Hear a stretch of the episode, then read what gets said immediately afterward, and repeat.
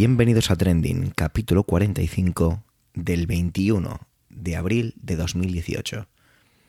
Muy buenas, esto es Trending, un podcast de Milcar FM. En él te contamos algunas de las noticias más relevantes de la semana y o que nos han llamado la atención, así como su impacto en Twitter. Mi nombre es Javier Soler y soy el presentador principal de este podcast semanal. Pero tranquilos, porque aparte de la mía, vais aquí a escuchar otras voces y muy interesantes. Adelante.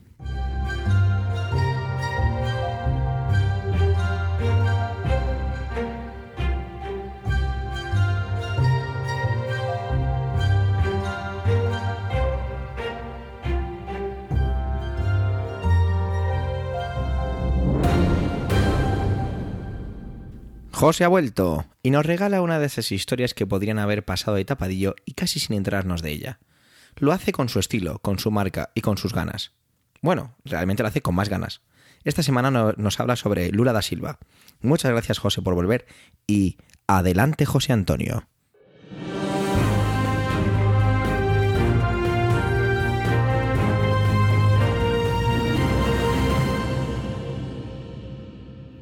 Hola Javier, hola compañeros y como siempre hola a todos los que nos escucháis.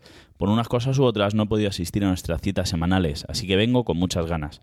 En las últimas semanas he estado siguiendo una noticia internacional que, aun saliendo bastante en los medios, no ha tenido el impacto acorde a lo que creo que significa. Me refiero a la entrada en la cárcel de Lula da Silva, el expresidente brasileño y candidato por el PT. Lula ha visto cómo se ratificaba su condena a 12 años dentro de la operación Lavajato, que investiga la corrupción dentro de la empresa pública Petrobras. Se le acusa de haber ayudado a otras empresas a conseguir contratos públicos beneficiosos. El expresidente Lula es acusado de recibir un apartamento de la constructora OAS a cambio de un trato de favor en contratos con Petrobras. El inmueble estaría situado en Guarujá, una de las playas más populares para los habitantes de la zona de Sao Paulo y estaría dentro de un conjunto residencial construido por una cooperativa de personas vinculadas al Partido de los Trabajadores. Entre estas personas estaría la familia del expresidente que llegó a pagar una entrada para hacerse con uno de estos apartamentos. La cooperativa quebró y sus promotores lograron que OAS se hiciese cargo de ella. La constructora dio dos opciones, recuperar el dinero invertido o pagar el resto para quedarse con la propiedad. La familia de Lula fue la única que no hizo ni una ni la otra. Y al tiempo, AOS puso a la venta los demás apartamentos, excepto un triples de 240 metros cuadrados en la última planta. Según el presidente de la constructora, Leo Piñeiro, que vio rebajada su condena al declarar, estaba reservado para regalárselo a Lula. El empresario aportó como pruebas mensajes intercambiados con otros cargos de la constructora y colaboradores de Lula, en los que se daba a entender, de alguna manera, algún tipo de acuerdo. También se valoró como prueba un borrador de contrato sobre el apartamento encontrado durante un registro en casa de Lula. Sin embargo, este documento no contenía firma, alguna. Incluso se llegó a aceptar como indicios de culpabilidad las declaraciones de otros vecinos de la finca que aseguraban que todo el mundo sabía que allí estaba la vivienda de Lula. Pero más allá de todo esto, es importante a veces ver cuándo empieza una historia, ver cuándo empieza una noticia. Podríamos decir que empezó en el impeachment por el que fue depuesta Dilma Rousseff para ser sustituida por, una derecha mucho más enfangada en la corrupción. O podríamos empezar por cuando Lula fue abucheado en el foro de Porto Alegre, una especie de trasunto de izquierdas del foro de, de Davos, porque el presidente dejó Porto Alegre para irse precisamente a Davos. O podríamos empezar por cuando ganó las elecciones por primera vez. O podríamos empezar por las elecciones de 1989, en las que perdió, para después decir que había beneficiado al país perder esas primeras elecciones porque en ese momento era todavía demasiado radical. La historia de Lula es en cierta forma la historia de la izquierda latinoamericana en los últimos 30 años. Lula es un sindicalista, líder de un partido de izquierdas como el PT, el Partido de los Trabajadores, muy vinculado en su momento al movimiento de los sin tierra, su acción política y sindicalista le llevó incluso a la cárcel, pero posteriormente se puso la corbata, se recortó la barba y se empeñó en demostrar a las élites que no era un peligro. En realidad, su proyecto era cambiar el país, aupar a las clases más humildes a las clases medias, llevar a cabo sus medidas sociales para desarrollar una política, pero desarrollar una política económica liberal. De hecho, algunos de sus, colaboradores en el proyecto Fame Cero o Proyecto Hambre Cero le reprocharon que su afán de demostrar que no era un peligro llegó incluso a buscar mejores números que lo que le exigía el Fondo Monetario Internacional o el Banco Mundial y destinar demasiadas fuerzas a cuadrar las cuentas y no a los proyectos sociales. Eran los años en los que Brasil era el ejemplo para el mundo, en los que le fue concedido la organización del Mundial de Fútbol y las Olimpiadas.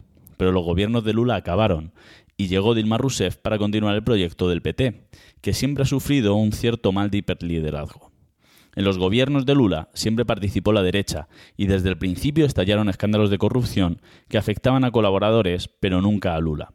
Se tomaron como una consecuencia lógica del funcionamiento del, gobierno brasileño. Lo que había traído nuevo el PT era la tolerancia cero. Resultaba imposible acabar con la corrupción, pero sí era posible cambiar la forma en la que se enfrentaba. En este contexto, comenzó un movimiento de hartazgo hacia la corrupción y el funcionamiento del gobierno brasileño. Comenzó un movimiento contra las élites, de forma parecida a como estaba pasando en el resto del mundo, igual que el 15M en España. Los megacontratos del Mundial de Fútbol y las Olimpiadas fueron la gota que colmó el vaso de un pueblo brasileño que no veía que repercutiese en ellos todos estos avances. Pero estos movimientos por la regeneración democrática se fueron convirtiendo en un cierto movimiento anti-PT, un movimiento neoconservador que también podemos observar a lo largo del mundo. Trump, Brexit, Frente Nacional, y que en Latinoamérica y especialmente en Brasil se ha visto agudizado por el avance de iglesias evangélicas y otras lecturas extremistas de la religión. Podemos recordar las manifestaciones contra las conferencias de Judy Butler en una universidad brasileña y los gritos e improperios que sufrió en el aeropuerto al identificarla como representante y creadora de lo que llamaban la ideología de género. En este contexto, Dilma Rousseff sufrió un impeachment bochornoso. Era sustituida por Temer, que estaba en su gobierno y que estaba acusado de muchos más casos de corrupción. Ya, ya había ocurrido en países más pequeños como Nicaragua o Paraguay, esos denominados golpes de Estado blando. El caso de Lavajato tocaba a muchos de sus colaboradores, sin embargo, no lograron presentar cargos contra Dilma, aunque en esta investigación ya aparecía el nombre de Lula. Otros nombres como Ezio Neves, rival de Dilma en las elecciones del partido con el partido de la socialdemocracia brasileña, estaba bajo sospecha por recibir sobornos mensuales. Eduardo Cuña, el expresidente del Parlamento y que propició el impeachment, estaba acusado de tener varias cuentas secretas y millonarias en Suiza, con dinero procedente de Petrobras. El mismo presidente del Senado, Renan Calleiros, del PMDB, antiguo aliado del gobierno, batía récords de investigaciones a sus espaldas, con 11 procesos abiertos. Romero Yucá, presidente nacional del partido y ministro en el nuevo gobierno, tenía hasta seis investigaciones abiertas. El proceso Lavajato no era un proceso contra el PT, aunque hubiese dado en la línea de flotación del partido y en la estrategia construida para volver al poder. La cuestión ahora sería si Lula es el mejor candidato para desarrollar un nuevo proyecto de izquierdas en Brasil que pueda dar nuevas esperanzas a una izquierda latinoamericana cada vez más acorralada. La cuestión es si Lula, aunque finalmente saliese de la cárcel, puede presentarse como un renovador democrático que pueda luchar contra la corrupción. La sensación es que la derecha institucional brasileña se sentiría mucho más cómoda con Lula que con otra figura menos moldeable y con menos mochila. En este sentido, para esta derecha que debe cerrar el caso Lavajato y reconstruirse, no puede consentir que emerja una alternativa que efectivamente permita un mejor reparto de la riqueza, que permita elevar a las clases a las clases medias, a las clases populares, y que ataque de frente la corrupción. En este sentido, Lula tiene un importantísimo papel, a lo mejor no como presidente del país, pero sí como presidente del PT, evitando que el partido gire hacia un discurso agresivo que cierre filas con las bases pero los aleje de los votantes, y recuperando su proyecto de refundación de la izquierda que anunció en Porto Alegre, basado en el programa y no en los, en los liderazgos. En Brasil, no solo se está detimiendo el futuro de una alternativa para el país, sino el futuro de una alternativa para el continente.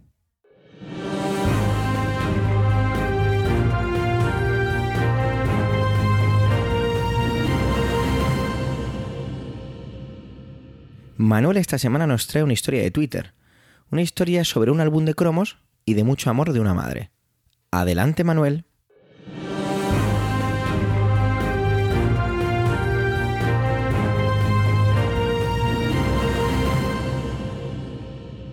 Hola oyentes, hola equipo trending. Hace unos días saltaba en redes y se hacía viral la demanda de ayuda de María Vázquez, una mamá extremeña y apasionada del fútbol, como sus hijas, que eh, solicitaba ayuda para completar un álbum de cromos de fútbol. ¿Viral? Sí. Más de 8.000 retweets y más de 12.000 corazoncitos por pedir ayuda para completar un álbum de cromos, pero ¿qué tiene eso de especial? Bueno, pues como seguramente algún oyente ya sabrá, el citado álbum de cromos no existe. No es un álbum que esté disponible en el mercado, no está editado, ni tiene número de depósito legal. Se trata de un álbum de cromos de la Liga de Fútbol Profesional Femenina de nuestro país. No existe. Un álbum de cromos que la propia María ha ido confeccionando de forma artesanal en su tiempo libre. Su formación periodística, oficio que ejerce y su manejo de programas de edición fotográfica se lo han permitido. Pero sobre todo se lo ha permitido el amor por sus hijas y la necesidad, como mujer y como madre, de visibilizar el fútbol femenino y por ende el deporte femenino. Todo empieza cuando sus hijas, coleccionistas de cromos, un día le preguntaron por qué no había colección de la liga femenina. Dice María que pensó, ¿y cómo les explico a unas niñas tan pequeñas que todo se reduce a un tema comercial y de género? Bueno, en realidad ella dijo algo así como, ¿cómo les explico a unas niñas tan pequeñas que todo se reduce a un tema comercial? Aunque creo que eh, tenía claro también en su cabeza que también es un tema de género. Yo me sumo a esto, añado ese de género. Así que decidió hacerlos ella misma. Empezó con los cromos de los dos equipos favoritos de sus hijas y luego le pidieron más. Y así, hasta que lanza esa especie de SOS en redes para terminar el proyecto. Durante meses ha buceado en la red. Ha contactado con clubes y fotógrafos que le han mandado fotos y datos de las jugadoras y utilizando una plantilla muy similar a la de los álbumes de cromos de fútbol que hay en el mercado, pues ha ido configurando el de sus hijas. Tras el SOS de María, em, tuiteros, aficionados, eh, jugadoras, clubes, instituciones, bueno, pues eh, se lanzaron a apoyar este proyecto, se volcaron con ella. Y su titánico proyecto, en apenas tres o cuatro días, ya contaba con todas o con casi todas las fotos y la información solicitada. Lo que ha hecho esta mamá es digno de elogio, pero debemos ir más allá. Me explico. Creo que fue en una de mis primeras intervenciones en Trending cuando hablé de la violencia de género. En aquel podcast mencionaba que además de la violencia física o psicológica hay una violencia de género estructural, aquella que no permite la igualdad, aquella que desprecia, subestima y ningunea a la mujer por el hecho de ser mujer, y que está socialmente aceptada. Y para mí este es uno de esos casos. La mujer en el fútbol femenino, en el deporte femenino. Por si no lo saben, las 10 mejores futbolistas del mundo no llegan con la suma de sus salarios brutos a los 2 millones de euros. Ridículo, ¿verdad? Sobre todo si lo comparamos con lo que cobran los 10 mejores futbolistas del mundo. Sí, ya, ya sé que ellos no solo cobran por su talento con el balonpié. Perdonen, pero es que siempre quise decir balonpié. Ya sé que no cobran solamente por, su talento. Sé que es un tema comercial y que son máquinas de generar dinero. Y mientras se mantenga la diferencia de visibilidad, se mantendrán estas cuotas. Sí, sí, porque los medios y las administraciones no hacen porque sean visibles. Es como si no existieran. Según un estudio realizado por la Universidad Carlos III de Madrid, Tan solo el 5% del espacio de la prensa deportiva va dedicado a las mujeres. Y en el caso de las televisiones, pues aparecen cuando aparecen por alguno de sus éxitos. Si no salen, no existen. Si no existen, no hay patrocinio. El deporte femenino en nuestro país no ha evolucionado nada en pro de la igualdad desde hace un cuarto de siglo por lo menos. Yo diría que quizá los últimos avances se produjeron con motivo de Barcelona 92. Precariedad laboral, escasa cobertura en los medios de comunicación, existencia de cláusulas antiembarazo, desigualdades en las ayudas recibidas. Bueno, estos son solo algunos de los problemas a los que se enfrentan las mujeres deportistas en nuestro país. Yo a esto lo llamo violencia de género estructural. Se preguntaba María Vázquez ¿Cómo les explico a unas niñas tan pequeñas que todo se reduce a un tema comercial? Pues haciendo un álbum. Sí, haciendo ese álbum de cromos que ella ha hecho. Y hablando. Hablando con ellas de la necesidad de ser visibles en el deporte y en la vida. Feliz día y feliz vida, oyentes.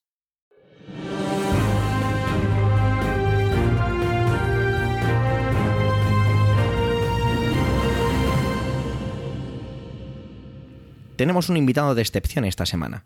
Se trata de nada más y nada menos que de Pedro Sánchez, co-host de la red amiga de podcast AV Podcast. Pedro ya era un participante asiduo en la anterior etapa de Trending, y para mí es un honor, un placer y un cosquillo en el estómago que esta semana podamos contar con su voz. Además, nos habla de algo que él conoce muy bien. ETA. Os dejo con su intervención. Muchísimas gracias, Pedro, y adelante, Pedro Sánchez.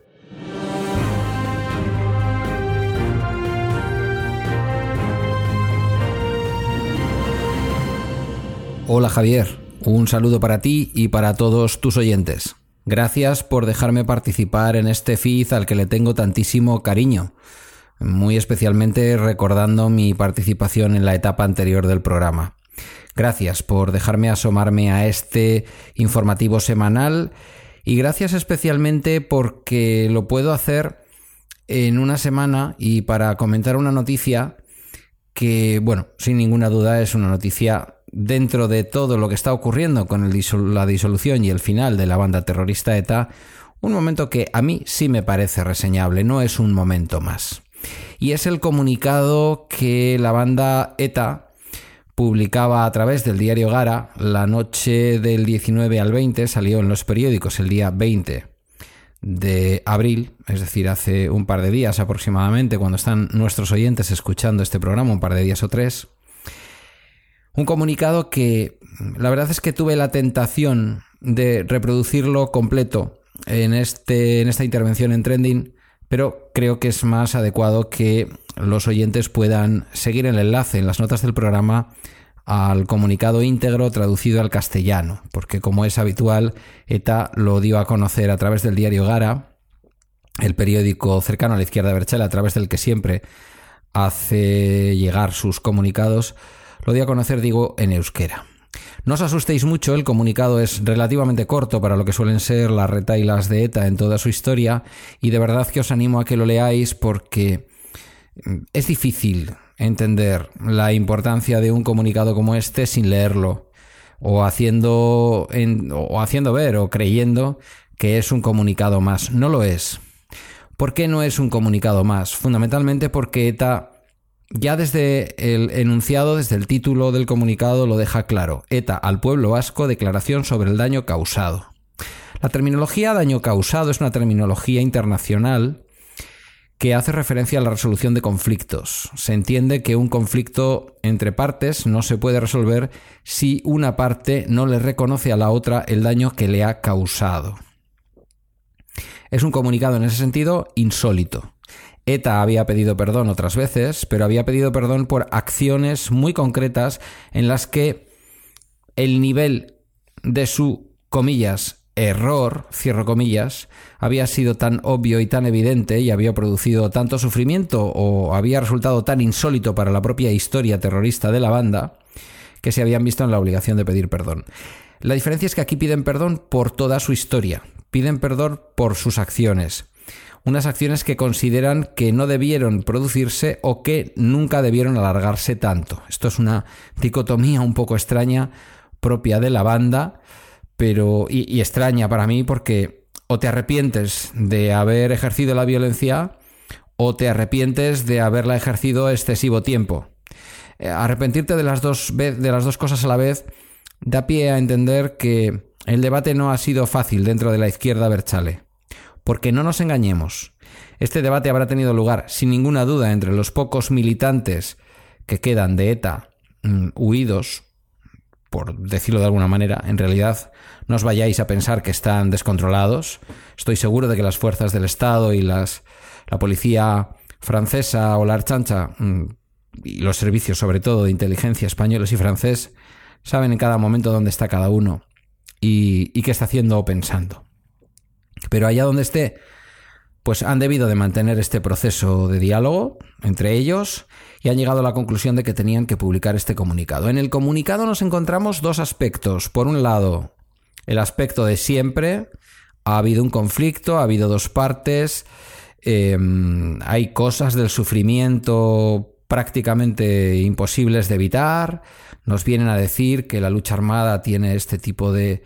No lo dicen así, pero vienen a reconocer que la lucha armada produce efectos colaterales, por decirlo de alguna manera, y eso sería más de lo mismo Pero después hay una segunda parte que es la más interesante en la cual claramente reconocen que han hecho daño y reconocen que han hecho sufrir y reconocen que ese daño que han hecho es irreversible en muchísimos casos y dicen pedir sincero perdón. Lo hacen en unos términos tan académicos desde el punto de vista de la resolución de conflictos que a mí me hace pensar que detrás de la nota, mm, en buena medida, no como redactores evidentemente, porque eso les implicaría desde el punto de vista delictivo, pero sí como consultores de redacción, por llamarlo de alguna forma, han estado algunos de los eh, denominados mediadores internacionales, una figura que el mundo de ETA eh, vino a traer al País Vasco, algunos de los actos que hubo, por ejemplo, en el Palacio de Ayete hace unos años, en fin.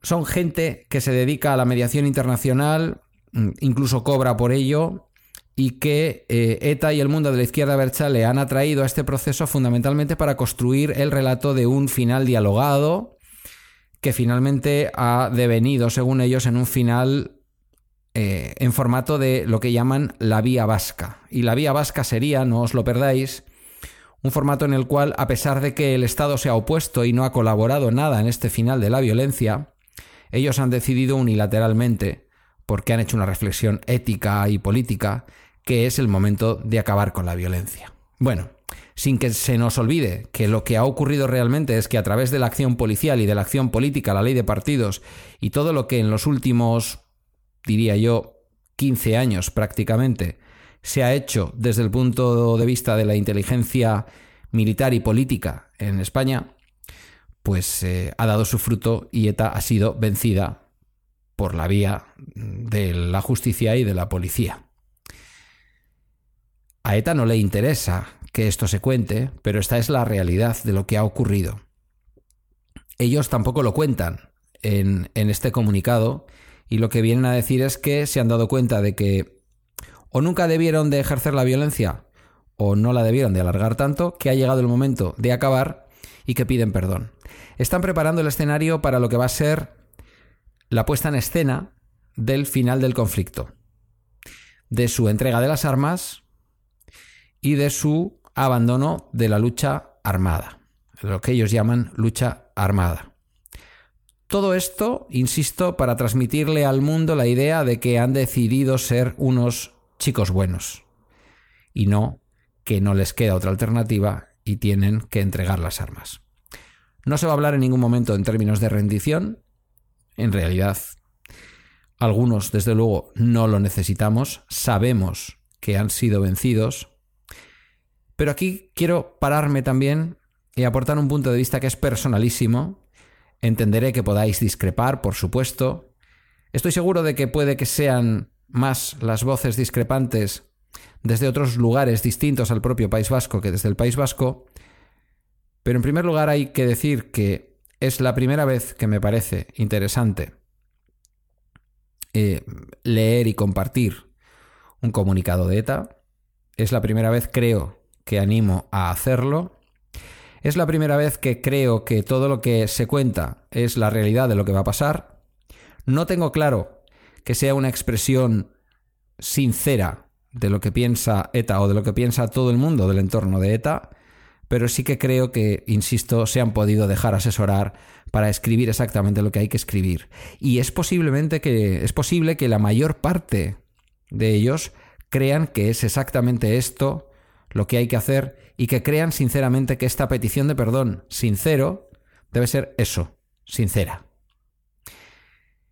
No perdáis de vista tampoco el hecho de que ETA muchas veces, y aunque ponga que es una declaración al pueblo vasco, ETA hace sus comunicados en clave de consumo interno. Y ETA le está diciendo con este comunicado a su propio mundo, ha llegado el momento de pedir perdón, ha llegado el momento de aceptar que se puede dudar del acierto en la existencia de ETA y en eh, la aplicación de lo que ellos han venido llamando lucha armada, por lo tanto, levantan de alguna manera la barrera militar para que desde la acción política se pueda, no sé si criticar abiertamente, pero sí al menos hacer eh, un ejercicio de, de mea culpa, entonar el mea culpa y decir nunca debió de producirse. Lógicamente, en este comunicado ETA reparte y habla también del sufrimiento que el Estado y que las fuerzas autonomistas, refiriéndose a la Archancha, han producido. Por lo tanto, de alguna manera vienen a decir, ojo, que ETA ha producido daño, pero que hay otros daños. Y no estamos de acuerdo, dice ETA, en que un daño es legítimo y el otro no. Por lo tanto, también aquí nos dan una lección ¿eh? y nos dicen que ahora no tengamos la tentación de criticar el daño que ellos han causado y aceptar el daño que otros han causado. Y digo que nos dan una lección porque, ojo, somos muchos, la mayoría del pueblo español y desde luego en el pueblo vasco, que llevamos años reconociendo que si el Estado um, algún tipo de exceso policial o incluso algún caso de tortura se ha producido, cuando no directamente terrorismo de Estado, que también lo hemos tenido, hace años, pero lo hemos tenido, que eso está mal. Quiero decir, que es en este lado de la pancarta o es en este lado de la realidad donde hemos estado todo el tiempo los que siempre hemos estado en contra del ejercicio de la violencia. Fuera un exceso policial, fuera una tortura, fuera una acción de los GAL o, sin ninguna duda, fuera la violencia que mayoritariamente ha sufrido el pueblo vasco, que es la violencia originada en ETA. Por lo tanto, como veis, interesante eh, comunicado, un paso adelante que ETA nunca había dado, sin ninguna duda la puerta de entrada a lo que va a ser la puesta en escena de la entrega de las armas y del final definitivo y la disolución de ETA, pero también con sus habituales giros y con sus habituales mm, recados, con una cierta superioridad moral y desde luego con toda la superioridad política que ETA siempre ha creído que le acompaña.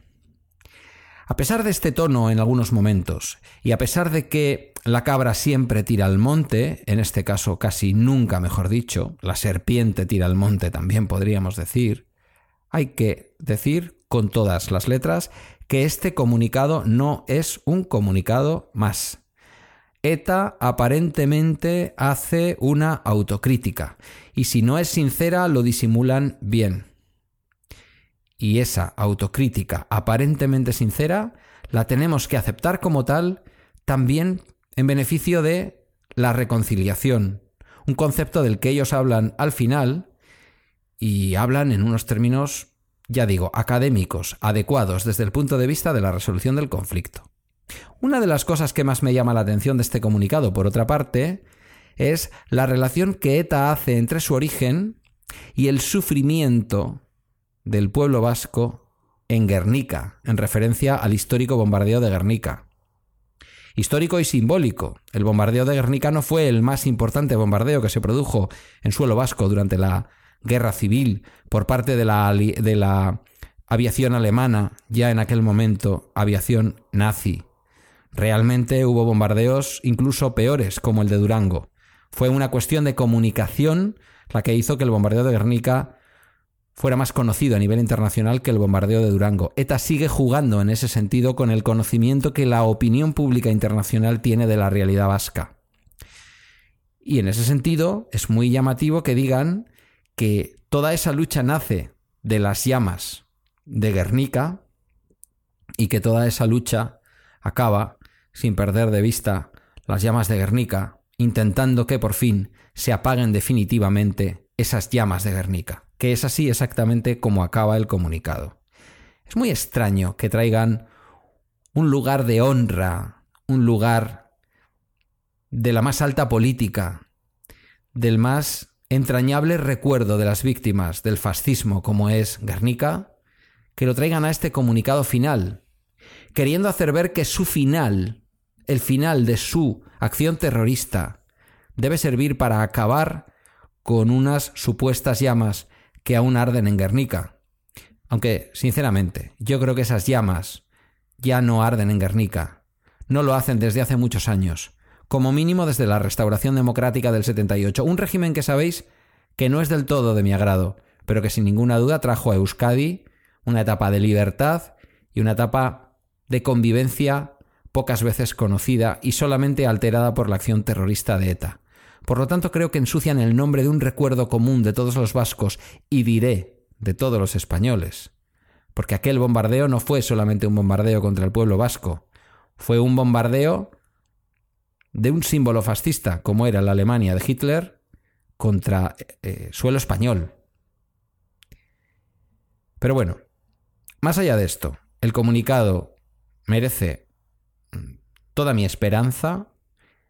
Creo que, insisto, tiene un componente interno que no podemos obviar y creo que hay que aplaudirlo. No olvidemos que ETA necesita su propio relato, relato hacia adentro.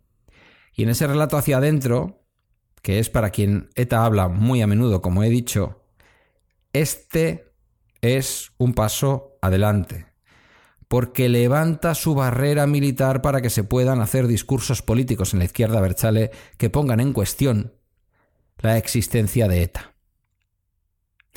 No se puede mezclar esta declaración con otros movimientos o pronunciamientos de la banda.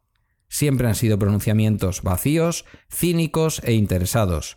No digo que el de hoy, el de esta semana, hoy por el día que yo estoy grabando esta colaboración con Trending, hoy viernes, no digo que este no tenga sus zonas vacías y sus zonas cínicas o interesadas, pero es mucho menos vacío, es mucho menos cínico y mucho menos interesado que cualquier otro comunicado de ETA anterior.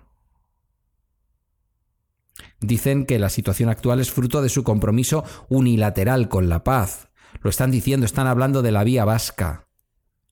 Una vía vasca que ellos imaginan, quieren relatar como la de una organización que ha ejercido la violencia política y que decide dejar de ejercerla por razones éticas y de oportunidad política cuando lo que ocurre es que un Estado, si no dos, han vencido con la democracia, con la justicia y con la acción policial y la inteligencia militar a una banda terrorista.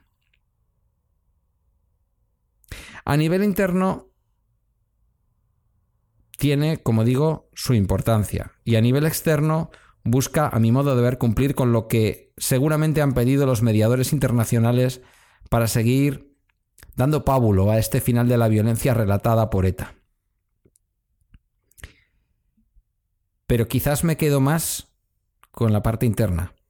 A mi modo de ver, libera presión para que nadie dé pasos dentro de la banda que puedan ser interpretados como fuera de su control o como fuera de su autoridad. Se trata de decir como banda, podemos pedir perdón por lo que hemos hecho, y antes de disolvernos, os lo decimos, porque después se tratará de facilitar el camino para que todos los presos de ETA que siguen en la cárcel, algunos de los cuales todavía seguramente lo harán durante lustros, puedan pedir voluntariamente al Estado medidas de gracia, las medidas que la Constitución y el ordenamiento jurídico vigente permiten, que permitirá sin duda el acercamiento de muchos presos a cárceles cercanas a sus casas y que permitirá una vida mejor para las familias de los presos de ETA y una vida mejor también, por qué no decirlo, para los propios presos de ETA. Ahora, tampoco tengáis ninguna duda, cumplirán todos y cada uno de ellos las condenas que les correspondan y se beneficiarán todos y cada uno de ellos de aquellas medidas de gracia que soliciten de la forma legalmente establecida, algo que hasta ahora no han hecho más que los que han salido fuera del control de la banda, de la dirección de presos de la banda, y que de ahora en adelante seguramente veremos actuar de una manera, vamos a decir, más por libre. Y también, ¿por qué no decirlo? Veremos actuar de una manera un poco más libre a aquellos políticos de la izquierda Berchale que, como algunos alcaldes guipuzcoanos, ya han dado pasos muy valientes y muy honestos de reconocimiento del daño y de acompañamiento a las víctimas, yendo a los homenajes, estando con las viudas y transmitiéndoles su pesar aparentemente sincero. Esta semana yo creo que es una semana en la que tenemos que reconfortarnos por este eh, comunicado de la banda. Sin ninguna duda es un paso adelante, pero faltan muchos y sobre todo no debemos dejar que las cosas buenas que vaya haciendo ETA de ahora en adelante nos hagan olvidar cuál ha sido su historia y cuál es el verdadero relato, la verdad de lo ocurrido, que aunque incluye también sombras por parte de los buenos, incluye sobre todo miseria y oscuridad por parte de los malos. Doy por bueno este comunicado, pero solo es el comienzo de un largo camino. Y por otro lado, no tengáis ninguna duda, este comunicado pidiendo perdón, este comunicado reconociendo el daño causado, va a ser compatible con que sigamos en los pueblos de Euskadi, de, Euskadi, de Euskal Herria, de Navarra, del País Vasco, del País Vasco francés, viendo cómo los presos que vuelven liberados a sus pueblos son recibidos como héroes, son recibidos como luchadores, a pesar de que lleven a sus espaldas un montón de sangre inocente. Gracias Javier por esta oportunidad y gracias a tus oyentes por su escucha. Hasta pronto.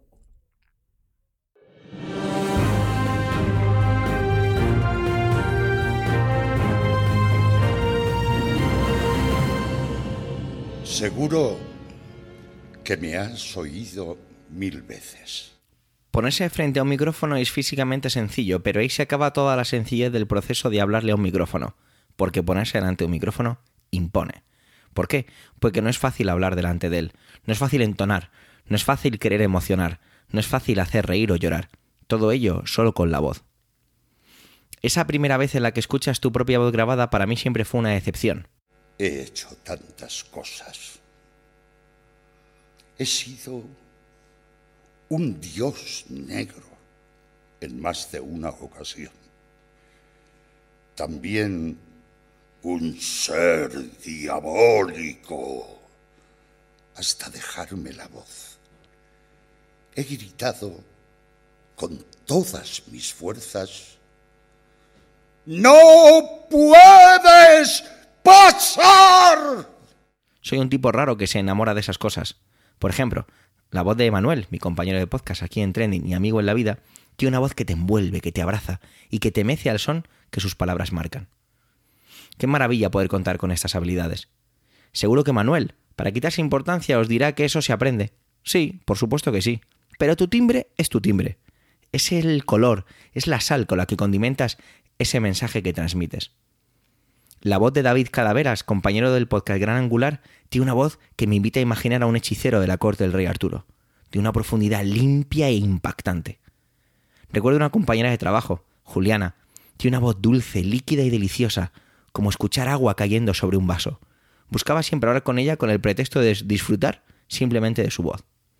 Ya, ya sé que ahora es cuando de verdad me tomáis por loco, pero me da igual.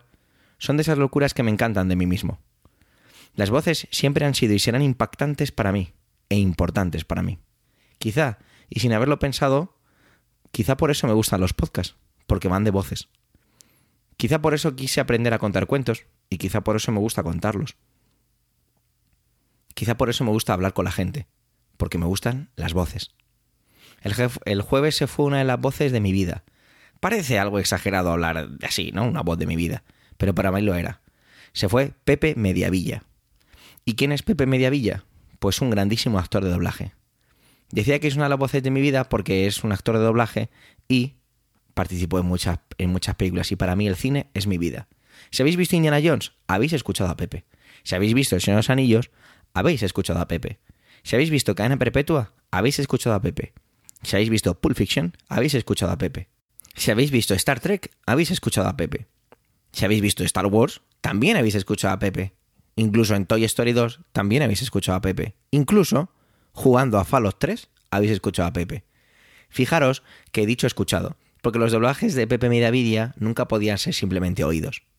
Y esa es mi satisfacción lo que me llena saber que formo parte de la magia que envuelve a una película, a una serie, a una historia. Ver que mi voz, que mi manera de actuar, que todo esto te llega, te transmite, te impregna y te influye, te cambia y te conmueve, te emociona, ríes y lloras. Y en parte es por lo que yo digo, por cómo lo digo, por mi interpretación. Se estrenó en este mundo con la película 12 sobre el patíbulo. Ha llovido desde entonces, nos ha dejado con 77 años y más de 2.800 películas. Una enfermedad que se le complicó con la diabetes es la que se lo ha llevado. En esta última época incluso tenía un canal de YouTube donde recitaba poesía. He llorado y sentido verdadera emoción con sus doblajes, y disculpad si en algún momento se me pudiera quebrar la voz ahora al recordarlos. He tenido siempre mil discusiones y conversaciones con una mano muy fría al sujetar una cerveza sobre una barra de bar que si el doblaje es bueno, que si el doblaje es malo, que si el doblaje en este país, que si el doblaje no sé qué, que si el doblaje no sé cuántos. Pero estoy seguro de una cosa, y es que todo va en los detalles y en las marcas. Pepe Mediavilla era su propia marca. Estoy seguro que ciertos actores norteamericanos nunca me habrían sonado ni me habrían impactado a la mitad si no hubiera sido por su voz. Por supuesto que uno no puede echar de menos algo que no conoce, y me alegro, me alegro mucho. Me alegro de poder escuchar su voz siempre que quiera, de saborear aquello que Gandalf, Morgan Freeman, Marcellus Wallace, aún Stone Trooper, Spock, John Coffey y tantos otros quieran contarme, porque estoy aquí para escuchar a don Pepe Mediavilla. Muchas gracias y descanse en paz. He conseguido el truco perfecto, crearte la ilusión sin que seas capaz de descubrir la tramoya que esconde. Eso es lo importante. Y así verás que cuando yo, cuando yo me haya ido, seguiré contigo, formando parte de ti, porque este es el verdadero poder de la voz. Hemos llegado al final de este cuadragésimo quinto capítulo de Trending. Muchas gracias por el tiempo que habéis dedicado a escucharnos. Tenéis los medios de contacto y toda la información y enlaces de este episodio en emilcar.fm barra trending. Allí en emilcar.fm tenéis los demás podcasts de la red. Además, en la parte superior, Emilcar ha colocado un pequeño botón para que os podáis suscribir y así no perderos nada de lo que pasa en ella. Si te gusta Trending, recomiéndanos. Así podéis generar debate. Así podéis pasaroslo bien. Os dejo ya de pedir, me despido con un saludo y hasta la semana que viene.